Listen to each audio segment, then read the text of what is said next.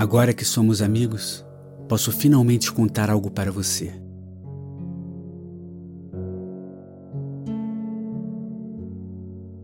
Mas tem que ser pessoalmente. Prometo que na semana que vem coroaremos nossa amizade com a história que contarei.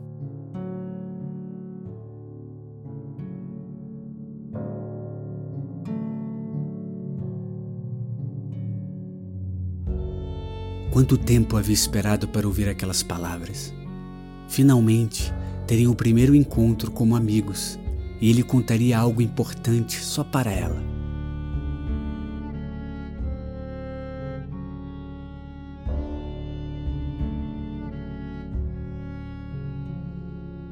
Contaria se no dia seguinte a morte não tivesse se antecipado e interrompido os planos dos dois, obrigando que ele quebrasse a promessa.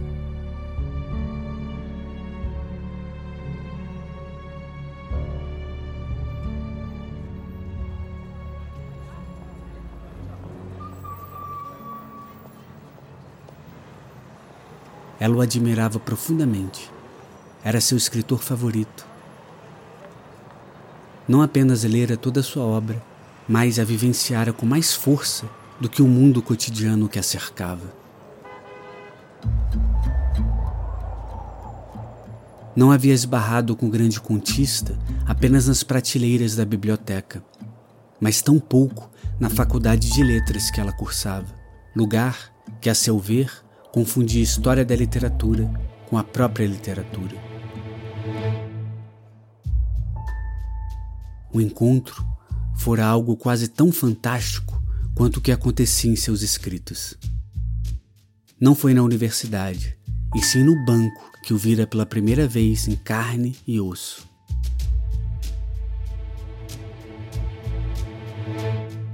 Não o banco do parque com passarinhos, cheiro de grama cortada, raios de sol e perfis de primavera, mas no banco mesmo, de luzes brancas, rostos ainda mais pálidos, passos constrangidos, no momento em que ia abrir sua primeira conta bancária Ele atendeu cortesmente, como lhe era próprio. Até sorriu com alguma sinceridade e o sangue ardeu levemente em suas bochechas. Trabalhava lá das 10 às 16, manipulando cifras. Ninguém desconfiava que seu largo espírito não cabia naquele terno cinza. Sua indiferença era tamanha que nem hostil o trabalho lhe parecia. Sabia desaparecer seis horas por dia, cinco dias por semana, cercado pelo dinheiro dos outros e muitos rostos desconhecidos.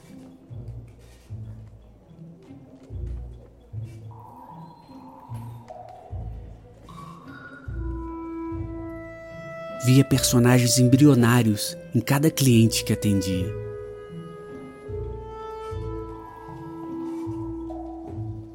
Uma dessas clientes era justamente ela.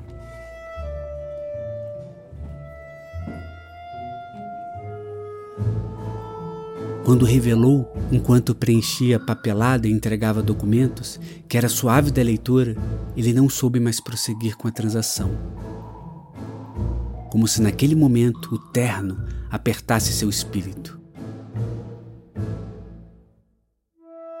Ora, não se revela o sagrado na sala fria de um banco.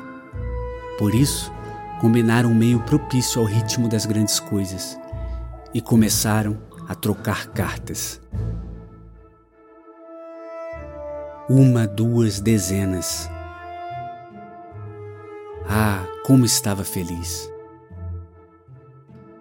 Ele não falava sobre as coisas de modo professoral simplesmente era a expressão das coisas que ela tanto amava: teatro, música, literatura.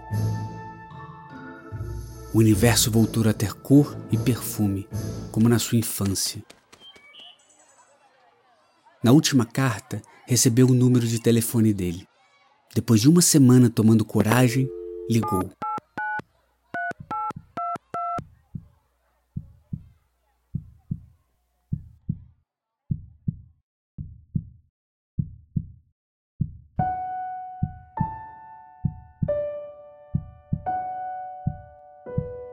A conversa foi rápida. Buscou desculpas. Talvez aquele também não fosse o meio mais propício para conversar. Repetiu a si mesmo algumas vezes o que ele disse até sair das suas expectativas frustradas e finalmente a frase fazer sentido.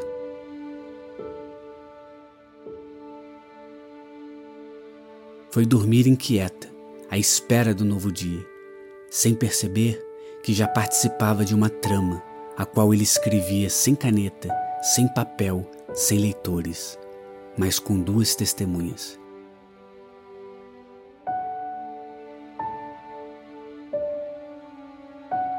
Agora que somos amigos, tem algo muito importante para te dizer, mas só pessoalmente.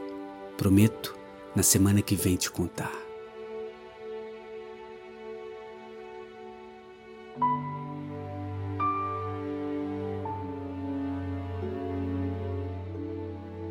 Ele morreu antes de contar. Essa promessa abortada a perseguiu durante décadas.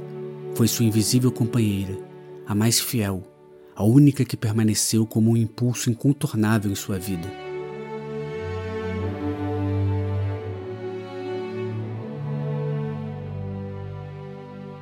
O que afinal ele diria? Pensava cada noite. As possibilidades cresciam. Aquela promessa a transformara em personagem. Demorou, mas percebeu com alegria que ele nunca havia quebrado a sua palavra.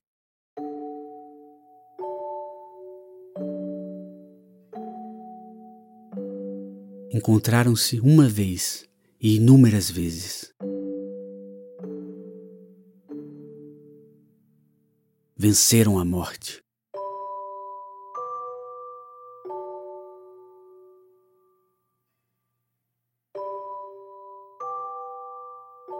A sua ausência foi a sua última obra. A promessa de Vitor escrito e narrado por Luame Cerqueira, uma homenagem ao grande escritor brasileiro Vitor Gildice. Esse foi Em Contos 2, A Promessa de Vitor. Edição de Bia Antunes. O Encontos é um dos programas do podcast Filosofia e Arte. Clique em seguir para acompanhar nossos próximos episódios. Em breve teremos um show e um novo curso para mais informações, inscreva-se na nossa newsletter no site filosofiaarte.com.br. Até a próxima!